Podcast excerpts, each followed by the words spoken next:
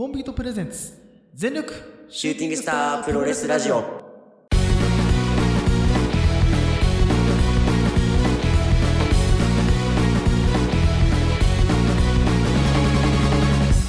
全力シューティングスタープロレスラジオ。このラジオはポートのポートによるポートのためのプロレスラジオです。全身全霊魂込めた月下大大統領の時間無制限一本勝負お付き合いください。この番組はコンビ東京さんでお送りいたします。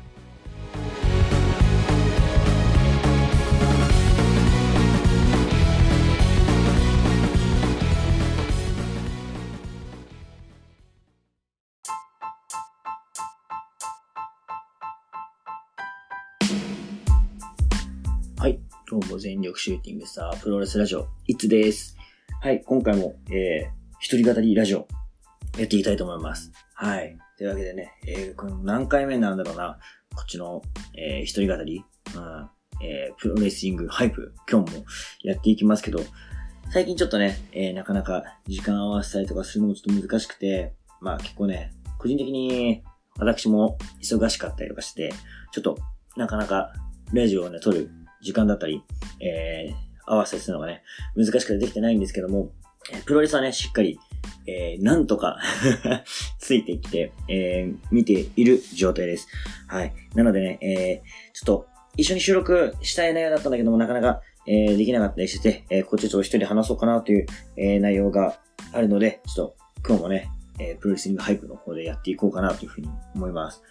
で、えー次回多分長さんとやれるかなって時には、えー G1 クライマックスでせっかくね、えー長さんも私いつも、えー行くので、G1 クライマックスの予想とか、えーもうはじ、もうね、G1 始まっちゃうのでね、えー今日が12日、4月12日なので、えー今週末、来週末には、えー G1 始まっちゃうんでね、その前に、えー収録をして予想会取っていきたいなっていうふうに思ってるので、えーなかなか、その、その G1 以前のプロレスの話ちょっとできないので、えーせっかく観戦したプロレスがあるので、そっちをね、話していきたいと思います。で、えー最近ね、あの、新日本プロレス、あの、ワールドの方で、あのーよくあの、ペーパービューあるじゃないですか。で、ワールドの方でね、ペーパービューやるのありがたいなーっていう半分、せっかくワールド入ってんだから見せてよっていう気持ち、半分な、えー、私がいましてですね。っていうのも、まあ、ただでね、もちろん見れるんだったら、それは一番いいですよ。うん、もちろんね。うん、そうなんだけど、でも昔から結構ね、僕はあの、それこそプロレス見始めた頃から、えー、WWE のペーパービュー大会だったり、あとは当時 TNA が日本で見れなくて、えー iTunes でね、あの、毎週、あれいくらだったっけな？そんな高いわけじゃなかったんだけど、200とかだったかな？とかで、なんか iTunes で買うと、その週の話だけを配信してて、それを買うことができたんだよね。で、それをダウンロードしてみたりとかしてて、結構ね、昔からそのペーパービューを買ってプロレスを見るっていうのが、個人的にはすごい根付いてるんですよ。だからなんか見たい大会はそういうの見るとか、あとはまあ、あんまやっちゃダメだけどさ、違法書とかこう、漁って情報を得たりとか、昔とかね、よくしてて、そうやってなんかいろんな動画サイトとかをあ漁ったりとか、うん、見れるところを探したりとか、あとはまあこうやってね、えー、家でペーパービューで払って見るみたいなのが、結構慣れてた側なので、最近このペーパービュー大会みたいなのがすごいいいなと思ってて。でもやっぱあの、会場に行きたくても行けない時あるじゃないですか。うん。で、今回ね、話大会もいくつかが、結構大きな仕事と重なってて、なんか最近ね、見たいなっていう大会と、その、仕事が重なることが多くて、前回のね、AW とかもそうだけど、しっかりさ、見たいわけじゃないですか。本当は会場に行きたいんだけども行けない。そういう人の願いを叶えてくれるペーパービュー。まあありがたいなーなんてね、えー思うわけですよ。で、結構さ、日本のプロレスファンはこの、現場至上主義が多分多いと思うんですよ。っていうのも、まあ、プロレス見る上で、現場でね、その、会場でプロレス見るっていうのは最高の体験なんですよ。思考なんですよ、思考。一番上だと思うんですよ。まあなんだけども、俺個人的には家でね、でっかいテレビでペーパービューをね、映して、バーン見るのも結構好きで。うん。家でのんびりしながらとかさ、好きなお酒飲みながらとかして、あのー見るのすごい好きで。ってのも、海外のプロレスとかは絶対会場には行けないでしょうん。まあ行ける人もいるかもしれないけど、行っても一大会とかじゃない。だけどさ、毎、毎月毎月とかは必ず無理だし、で、日本でもさ、地方に住んでれば、うん、都内とかの大会は難しいし、逆に都内に住んでれば地方の大会行くことも、まあ、行けることは行けるけど、難しいですよね。うん。やっぱ家でパッて見るっていうのが一番楽。それでもって、やっぱカメラマンさんとかが一生懸命そのベストなポジションで映してくれるわけだから、意外とプロレスは見やすい。まあ意外とって言ったらダメ。一番俺は見やすいと思ってるのはテレビだと思ってるのね、プロレスは。うん。会場はそのか、その、ね、空気を味わいに行ったりとかさ、一緒に体験したりとかがあると思うんだけど、あの、テレビで見るプロレスはね、それはそれであの、違う、うん、方向性のいいものが味わえると思ってるから、個人的にはね、あの、同等くらいに思ってて、ペーパービューでいい大会を見るのも、会場に行って、えーチケットを買ってね、会場に行くのも、個人的にはね、一緒くらいの感覚にいるんですよ。だからなんかね、あのまあもちろん行きたいのは行きたい。あの、個人的なね、うん、気持ちは行きたいが一番勝ってるんだけども、まあ、あの家で見るテレビも悪くやないかな、なんて最近思ってるわけですよ。うん。皆さんどっち派ですかねうん。まあ、会場派の方が多いと思うけど、僕みたいにちょっとね、あの、変わってる、家でプロレス派の人も多いんじゃないですかね。特に、たくさんプロレス見てる人とかは、家とかの方が多いんじゃないかな。うん。まあ、わかんないですけどね。もちろん会場でいっぱい見てる人もいるだろうし、まあ、忙しくて見れなくて、えー、仕方なく 家で見てる人とかも、ね、人もいるかもしれないし。まあでも、プロレスってやっぱ、あの、いろんな楽しみ方があるなーって本当思うんですよね。それが最高だと思うし、会場で見た時と、テレビで見た時の二度楽しめたりとかさ、それって他のじゃなかなか味わえないと思うんですよ。格闘技はね、絶対会場に行かないでね、あの、テレビ見た方がいい。とかね。会場行ってね、見たことあるけど結構あの、グラウンド、あの、MMA 系はね、グラウンドとかね、ネチネチやってるのとか、うん、ちょっと、あまりね、結局大画面見て、うおーって、だからその、うおーって言いに行きたいとか、その、一緒の空気感味わいに行きたいみたいな。まあ、プロレスも、うん、一緒にっていう感じもね、一緒かもしんないけど、個人的にはね、プロレス、うん、試合見て結構じっくり見たい時もあるから、うん、そういう時はね、家で見るのもおすすめですよね。うん。で、今回は、えーペーパービューじゃなくて、絶対会場で見るべきだったっていう大会を 話したいと思います。はい。えーではですね、6月16日、もうこれだいぶま、まあの、16じゃない、まだ16じゃない、6月9にあったオールトゲザー。ね、えー新日本プロレス、日本プロレスの、この大会もね、実は見てたんだけども、全然、あの、話できなかったんでね、今日、あの、細かくね、話はできないですけども、大まかに話していきたいなと思ってます。これはね、もう絶対会場に見に行くべきだった。っていうのも、プロレス、あの、こういったらだけどさ、お祭り大会じゃないですか。こういうのはね、やっぱね、会場でその味わわないと。うん。花火大会とかテレビで見ても、まあ、綺麗かもしれないけど、うーん、じゃないですか。あれ別に花火見に行ってるわけじゃない。その会場の空気感を味わいに行ってるみたいなところ、ありません？うん。でこういうね、うわって盛り上がる大会は会場で見に行きたかった。うん。まあでもね、あの試合内容どうこうっていうか、ね、そういうお祭りムードみたいなちょっと味わえたらいいなと思って、あの、テレビでね、あの、花火を見る人の気持ちになりながらオールトゥギャザー見てましたけども、うん。いや、これはね、お祭り大会、あのね、 ALL TOGETHER はね、思い入れが結構あって、えっ、とね、初めて会場でプロレス見に行った日本の、えー大会じゃないかな。うん。これ第1回の大会が、確か中学3年生？確か高校1年生かな？かなんかで、初めて会場で見たプロレスは WWE の日本公演なんですよ。中学3年の時ね。で、両国見に行ったんだけど、で、ちょうど日本のプロレスハマり始めて、で、そっから、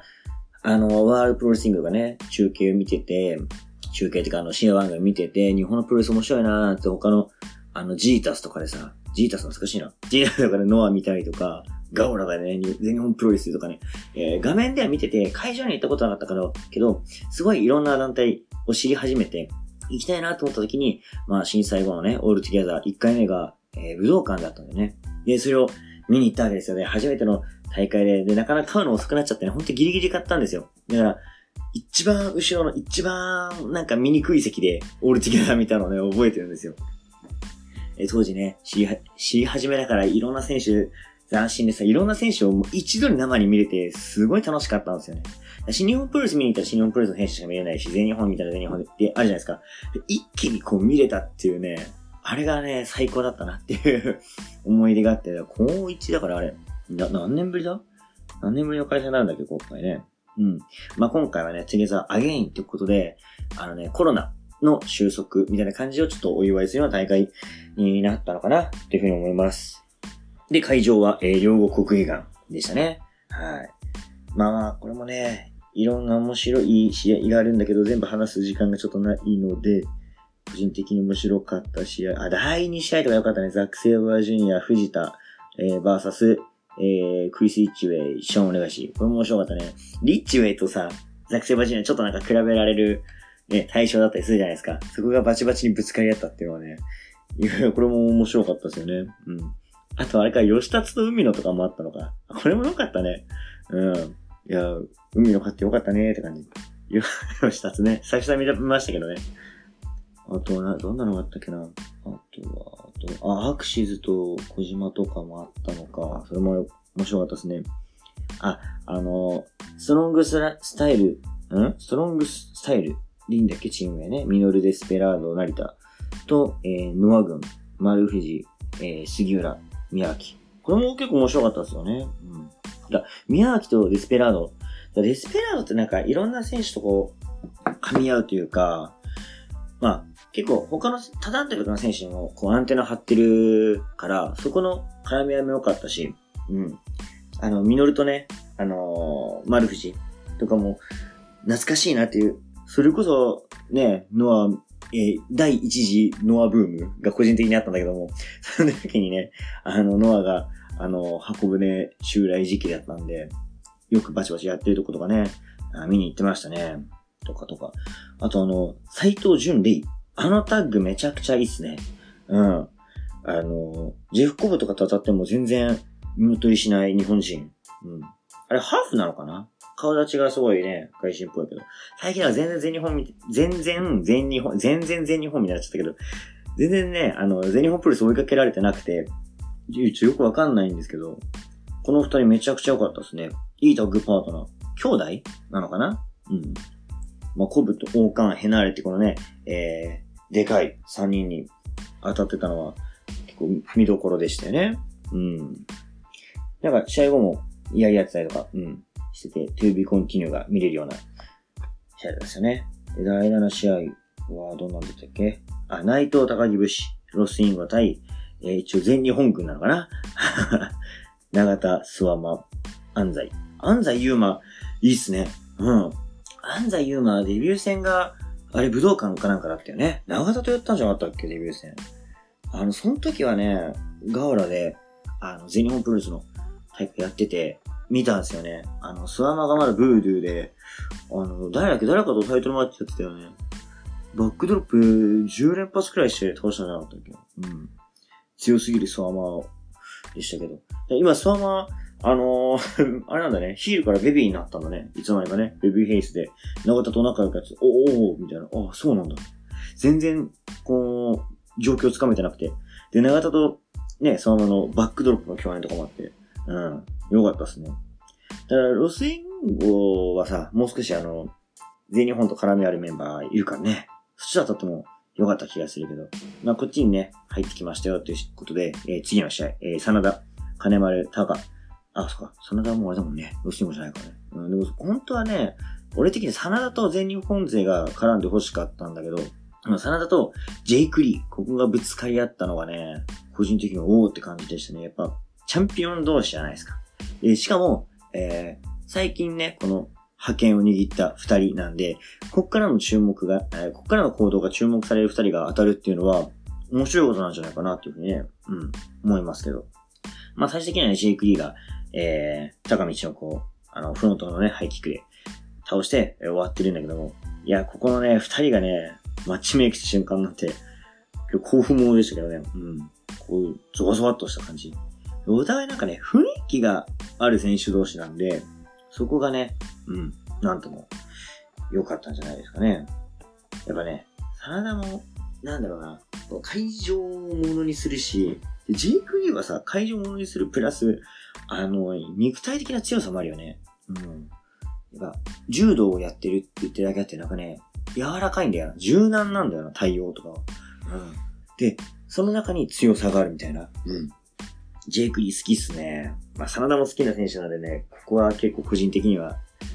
あの、楽しめましたね。はい。そして次が、もうセミファイナルか。えー、ジュニアの、あれだね。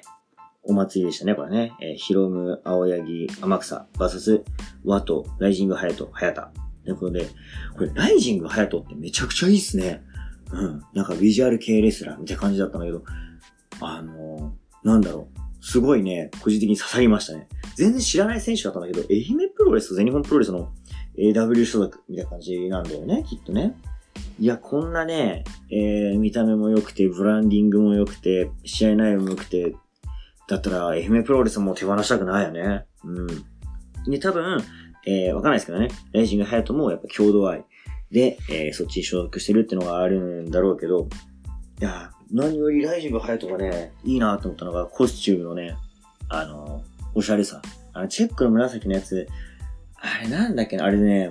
多分だけど、アンダーカバーとか、あれ昔なんだっけな？あれの多分ね、アーカイブのオマージュだと思うんだよね。うん。とか、あとは、ああいう、うーんと、ちょっとヨーロッパっぽい感じの、うん、あな、なんだっけな？あれね、有名なね、あの、ピースアイテムがあるんだよね。多分それのオマージュだと思うんだよね。ファッション好きだろうなって一瞬で思ったし、靴がね、あの、エアフォースワンのミット履いてるっていうのがね、こいつ絶対おしゃれ好きだろうなって うん、感じが一瞬で伝わったのもぐさっときたね。うん。あとまあ、ヒロム青柳山草もね、ここもね、えー、各団体の、まあ、ジュニアエース、みたいな感じでね、えー、ワットライジング、ハヤト、ハヤトは、えー、あれだろうね、多分、ネクスト、うん、みたいなところかな。うん。で、なんかこの、住み分けもすごい良かったし、タングワークも良かったし、やっぱりヒロムっているだけで、いろんな選手とのこの、なんだろうな、面白さを引き出してくれるよね。さすがだなってね。こういうお祭り系にヒロム強いなっていうのが、すごいあった。あの、ハヤトとのね、絡み合いとかもそうだし、うん。見せどころが分かってるなって。面白かったですね。これも、あの、ワールドプロレスリングでも、このメインとセミがね、えー、見れたんで、あの、なんだったら、ちょっと変わらなくてもよかったんじゃないかなって ちょっと思ったんだけど、まあその前の試合も結構面白かったからね。うん。いや、もうこれワールドでね、やることに俺は意味あるなっていうふうに思うし、あの、新日本プロレスしか見てない人だったりとか、あまり最近プロレスを知って、えー、これから知ろうとしている人たちは、こうやっていろんな選手を知るっていうのがすごい大事だと思うし、俺みたいにさ、もうライジング入るとすげえみたいな感じでいろんな選手を見てね、ハマってくれたらプロレスの枠が広がって、もっともっとその奥にね、面白さ、プロレスの面白さってあると思うので、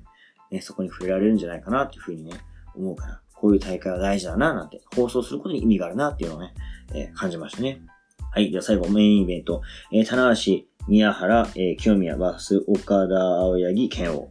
この岡田剣王がさ、組んでるあたりも面白いし、また対戦相手に清宮とかね、宮原とかがいるっていうね。うん。まあ、この試合自体も本当に、えー、お祭りって感じで、お互いが、えー、見せ所を出し合うような大会、結構、あの、なんだろうな、ね、to be continue みたいなのが見える大会でもなかったし、遺恨が残るような内容でもなかったんだけど、やっぱ個人的にはさ、こっから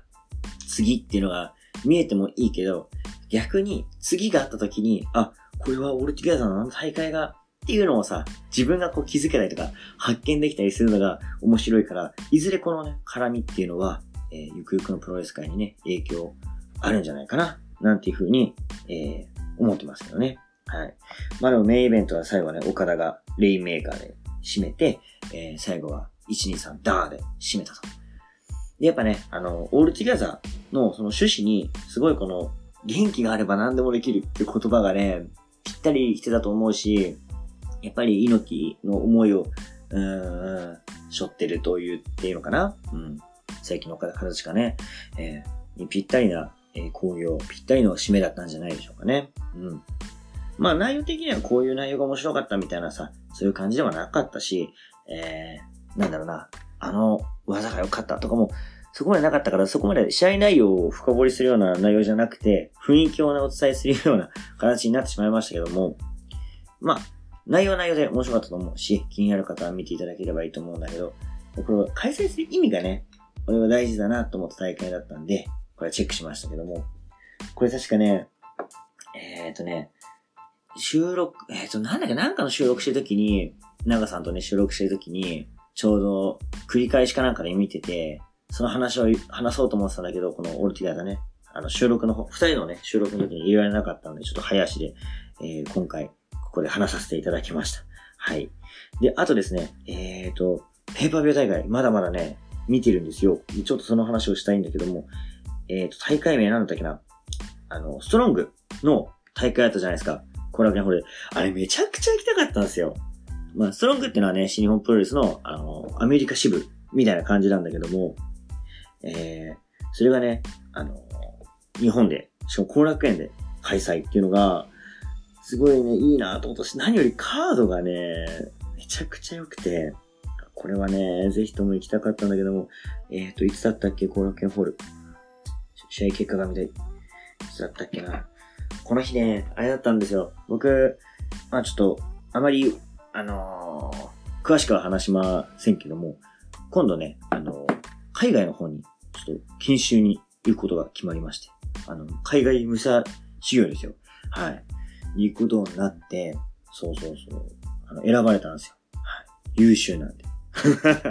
で、まあ、それのね、あの、研修とかがあって、最近ちょっとバタバタ忙しいんですけど、そのメンバーでね、えー、本当いろんなところから集まって、えー、研修をするっていうのがあって、その第1回のその顔合わせみたいな感じでみんなで、えー、集まった時があってな、その時はだからどうしても休めなかったんですよね。だから、新日本プロレス、ね、このちょっと2日間どんかぶりでね、あの、見に行けなくてチケット諦めたんですけど、本当はね、行きたかった。はい。全然結果が出てこない。新日本プロレス、あった。これだ。4号、そうですね。えー、新日本プロレス、ストロング、インデペンデンスデイですね。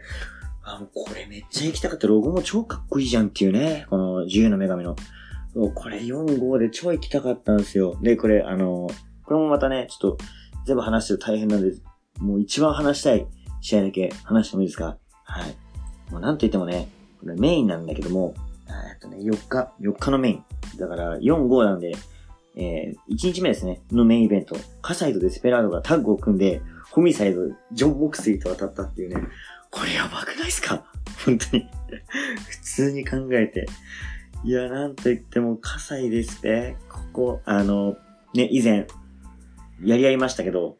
そこからね、タッグでっていうさね、相手、ホミサイド、モクスリーっていう、ワールドワイドすぎて。いや、ジョン・モクスリーはしかも、えー、アメリカのメインのあメインじゃない、トップの団体のいろんな試合形式とかデスマッチ系とかも経験してる、ホミサイドはアンダーグラウンドなね、デスマッチも経験してる。火災ンなんてデスマッチスターじゃないですか。ここにね、肩を並べられるデスペラード。やっぱすごいなっていう。なんかあの、この前あの、フォービドゥンドア見て思ったんですけど、一番フォービドゥンなのって、デスペラードだなっていう そんな感じしますよね。葛西ともね、扉を開き、えー、新日本プロレスデスマッチをやって、でしょ？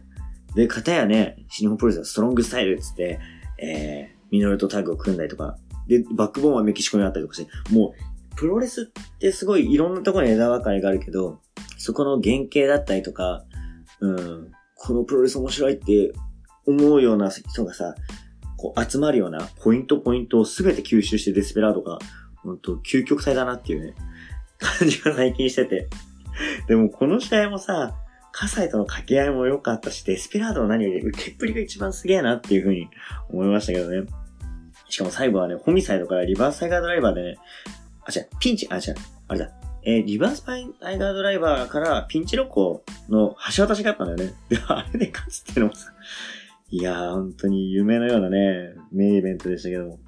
刺激的なね、この、いろんな刺激が絡み合う。もっと、この試合興奮しっぱなしでしたね。うん。で、しかもデスペとね、あの、モックスリーは次の日もメインでやりますから、その前哨戦的な感じなんだけども、全然前哨戦じゃないっていうね。そしてあの、モックスリーのあれが良かったね、葛西からさ、竹串をもらって二人で差し上げて まあ、竹串といえばね、葛西の、まあ、えー、マストアイドル、真骨頂。うん。まあ、もともとはマサダからね、マサダとの、マサダ選手がいるんだけども、その、との、えー、葛西のね、やり合いがあって、この竹節を受け継いだわけなんだけども、それを今度モクセリにやるっていうね。今度モクセリがさ、この、刺激的遭遇からさ、向こうの AEW で竹節とか出してきたら、また面白いよね。うん。いや、よかったですね。なんか、アメリカの、いわゆる、 no DQ みたいな、アメリカンデスマッチのテイストに、葛西純とかがいることによって、日本テイストにしてね、うん、こう、見やすくなってましたね。いや、ほんとね、デスマッチも大好きなんで、この試合なんだろうな、いろんな楽しみ方があったし、これをね、新日本プロレスのファンが見て面白いと思ってくれたら、もっとデスマッチのね、幅は広がるなというふうに、いや、思いますね。はい。あと、ま、この日の大会はさ、あのーあれも行われたんだよな。あの、ストロングの無差別タッグ、吉橋後藤が2冠チャンピオンで、ゲーブリキッドとアレックス・コビン。これ、あーチーム名なんだったっけ？なんとかドックスみたいな。ウォードックスだっけ？うん。あ、ウォードックスはこっちじゃないっけ？まあいいや。この新しいね、えー、新生バレットクラブ勢が、あの、初のこのね、えー、タッグでの披露の場だったんだけども、あの、アレックス・コビン、すごいパワーだよね、やっぱね。もう体つきがすごいしね。うん。それでまず魅了されたのと、あと意外とタグワークの連携とかが、なんか新日本プロレスの昔からあるね、タグの流れをちゃんと引き継いでるなって、なんか多分、LA 道場で 真面目に教わったんだろうな、みたいなのがさ。もうバレットクラブのこの荒々しさと、プラスして、この荒々しい部分とさ、これギャップがすごいから、高低差でね、丁寧さがより際立つっていう。普通にしたらその丁寧さってなかなか目立たないと思うんですよ。だけど、荒々しいことによって、まあ多分狙ってるかわかんないけど、目立ってよかったですね。何よりハイジャックパイルドライバーがね、うん、いい味出してたなっていう。だからタッグワークもいいし、あの、一人一人のパワーもあるし、うん。なんか、この二人は、うん、面白くなりそうだなっていう感じありますね。えっと、あとなんだっけ、ハイジャックパイルドライバーの他にもなんか、合体技あったよね。あれか、あのーダブル、もう、えーチョークスラムかなうん。いや、これもね、良かったですね。で、これ次の日も取ったら2冠になると。このシステムいいなっていう 2days っていう、えー日程をうまく活かしてるし、あのーどっちもが2冠をが動いちゃうと面白くないけど、バラバラになる可能性と、え2冠になる可能性、どっちもがね、あるっていうのは、見てる側としてはすごい面白かったですね。あとあれか、ジュニアの方もね、えー、ワールドクラブで、えー新生がいきなりぶつかりましたね。えー、クラコナーズと、えー、ダモロニー、あ、ドリラーモロニーになったのか。えー、と、アキラ TJP。うん。いや、モロニーはね、モロニーのあの筋肉美が美しい。うん。見とれちゃうね。いや、これ、あ、ウォードックスってあれか。ごめんなさいね、急にちょっとあれだけど、ウォードックスは、あのー全体のチーム名になるのかなこっちもウォードックスで合ってるっけなんかさ、あれだよね。あの、リーダー。あ、名前飛んじゃった。まあ、あいつが多分、やってるその、元 LA 道場勢が、ウォードックスって感じなんだよね。確か。そういう感じじゃなかったっけね？位置づけ。ちゃったっけな。ただこれね、えージュニアの中でも、えーパワーが強いね。このモロニーとクラコナーズ。この、二人のパワーに、えーテクニックで応戦するような試合だったんだけども、このウォードックスの勢い半端なくて、なんか全然、なんかあんま歯が立たないわけじゃないんだけど、モロニーたちがね、一気に押し寄せてるって感じが、いやー、あったっすね。うん。で、最後は、えっ、と、合体技、えー、なんだっけあれ、ブレンバスターにスピアをするようなね、ダイビングスピアをするような技で終わりましたけども、あれもお互いの、うん、フィニッシュの合わせみたいなところもあるし、あの、モロニーのさ、あの、ハイドライバー、あれとかも炸裂だし、強烈だし、個々が強くて、タッグワークもいいタッグチーム。まさになんか100点に近いなっていうふうに思思いましたね。いや、これから、まだね、試合1試合しか見てないから、こう、いいチームだって判断するのはまだ早いと思うから、これからね、えー、試合内容、どう盛り上げてくれるか、楽しみでありますね。はい。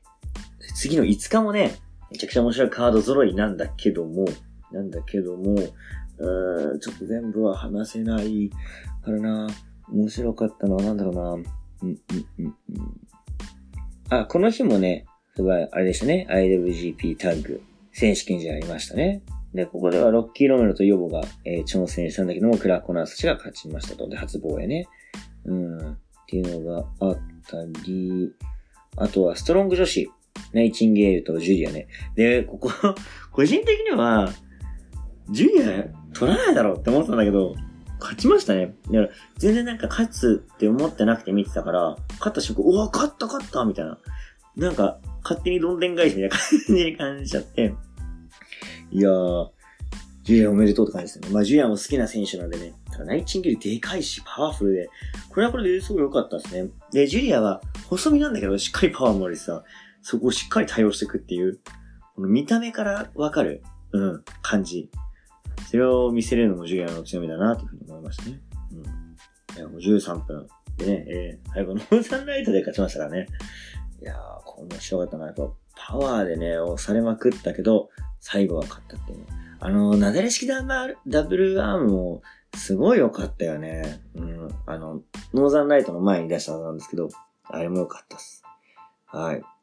そしてセミが、あ、セミ前だね。第7試合は、IWGP タッグ、さっきの続きですね。ピシャモンとアレックス・コブリンたちが、え今度は IWGP のタッグをかけて、え試合をすると。で、前日がね、ストロングだったんで、ここで勝てば、コブリンたちは2冠ってとこだったんだけども、やっぱ2連敗はね、えー、傷、あの、ダメージが大きいということで。っていうのを、まあ、ワールドはちょっとなんか、私も IWGP だけはって感じで、ちょっとなんか、感じちゃったんですけどね。ビシャモンね。うん。まあ、あと、前日はね、結構ラファイトとかも、あの、面食らっていうところがあったけども、今回しっかり対応できたっていうところだろうね。うん。なんで、あの、前日の借りを返して、えー、今回防衛したと。最後、消灯でね、決めました。はい。で、セミファイナルが、えー、ストロング、無差別強打戦。で、AW のね、キングストンが、ケンタに挑むというね。で、キングストンもさ、あのー、G1 出ますから、ここで勝てばチャンピオンとしてね、G1 参戦っていうのが、個人的に熱みたいな。だからここキングストン勝つんじゃねえかと思いながらも、まあちょっとケンタもね、ストロングで、まあちょっとやっぱそんななんか、目立った活動もしないから、まあケンタかななんて、まあ、要は AW にベルトが流出なわけじゃないですか。だからなんかなみたいな。まあ勝たないだろうなって、勝ってほしいけど、勝たないだろうなって時あるじゃないですか。そのパターンかななんて思ってたんだけども、キングストンのあの会場のさ、あの声援を力にする感じ。あれめちゃくちゃ良くて、わ、会場行きたかったみたいな、キングストン応援したかったみたいなね、感じが、すごいありましたね。で、えー、最後はね、あの、バックハンドブローからノーザンライト。またまたノーザンライトなんだけども、あの、キングストンのノーザンライトってなんか可愛らしく見えちゃいますよね。わかります？あの体からなのか、うん、技のね、あれなのかわかんないけど、ちょっと可愛らしいノーザンライトですよね。うん。なんか、イメージ的にひらがなでノーザンライトボムって書いてあるような技。なんかあの見た目のさ、いかつい、うーって感じと、ちょっと、打って変わったノーザンライトを放つ。あれ、個人的に俺好きですけどね。俺は好きですけどね。うん。あのね、会場、ね、大爆発。そんで、おめでとうって感じがね、えー、最後、歓声を受けて、ちょっと涙ぐんだえー、キングスを見てね、ほんとおめでとうって心の底から思いましたね。うん。まだだから G1 での活躍、これ楽しみですよ。はい。そして、えー、メインイベントはね、えー、ジョン・モクシーとのシングルマッチでデスマッチ。ってことで、えー、あれだね、有刺鉄線ボードが置かれてましたね。うん。で、まあ、場外乱闘もあり、えー、狂気攻撃もあり、ね、えー、あの、放送席に葛西潤とさ、棚橋が並んで見てるっていうのも、すげえ面白いなっていうふうに感じし、それを、その場を生み出したデスペラード、さすがだなっていう。うん。そしてね、パールハーバースプラッシュをね、思わせるようなムーブからのダイブ。オミスだね、デスペラード。もう完全に葛西潤の刺激に狂わされた一人だなっていうね。いやー、個人的にね、えー、昔、葛西潤大好きで、まあ今でも大好きですけど、追っかけしてたくらいなんで、熱狂的なファンだったんでね。いや、それを受け継いだデスペラード。もうめちゃくちゃ好きになっちゃいましたね。うん。もうこのパルハーバーの瞬間にもう心グッと掴まれて、もう今めちゃくちゃデスペ好きっすね。うん、心掴まれちゃいましたけども、はい。で、最終的にはね、また滝口の攻防があり、えー、最終的にね、あの、デスペラード行くかなってくらいまで押し込んだんだけども、やっぱね、モクスリー、しぶといですね。なかなかやられない。そして、えー、デスライダーをね、えー、決めて、最後、最終的にはデスペラード勝った、デスペラードじゃない、モクスリ勝ったんだけども、なんかこう粘りがちというか、うん、最後、隙をついて、みたいな感じのさ、あの一瞬の好機を掴んだ、で、えー、モクスリーって感じがしましたね。なんかほんと、世界のトップスター、うん、世界で一番大きい団体をね、頂点を経験した選手と、こんだけ、しかもデスマッチでね、渡り歩ける新日本の選手っていうのは数少ないと思うし、スペアの株は一気に上がったんじゃないかなっていうふうに思いますね。また、今度しっかりがっつりまたね、デスマッチの団体に上がるデスペラードなんかもいたいですね。今度 DDT に上がるっていうのはね、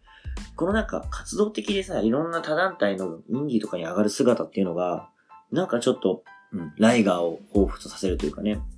うん、あのアンテナの張り方とかもライガーっぽいなっていう。だからライガーの意志がさ、こう、陽の部分がヒロムに受け継がれて、陰の部分、陰っていうか言ったらあれだけどさ、うん、細かい部分、本当なんかあの、インギーとかまでね、幅広くいくみたいなところがさ、すごいデスペラードが受け負って、本当今のジュニア界、この二人のおかげで超面白くなってるなっていう感じがしますね。うん。で、またね、DDT 上がって、あの、佐々木とかね、やり合う感じとかも見て、もうめっちゃデスペ好きだな、みたいな。いや、いいなっていうね、はい。最近すごい思うんですよね。で、個人的にね、すごいあの、プロレスのマスクをちょっと収集した時期があって、最近買ってなくてね、うん、ちょっとデスペのマスク欲しくなっちゃいましたよ。はい。あそんな感じでね、えー、早足でありますけども、えー、ペーパービュー3大会、しっかりね、えー、完成したので、今回ね、話す時間もなくてもったいないなって感じたので、えー、ここ、えー、プロレスリングハイプでね、発散させていただきました。えー、40分近くね、えー、皆さん、聞いていただき、ありがとうございます。というわけで、まあ次回は長さんと G1 クライマックスの予想なんかをね、やっていきたいな、なんていうふうに思っていますけども、はい。またね、えー、プロレスリングハイプこの一人語りのコーナー、そして、えー、長さんと二人でやってる方もね、えー、聞いていただけたらと思いますので、はい、次回もお楽しみに。ということで今回は、えー、お相手は一通でした。次回もお聴きください。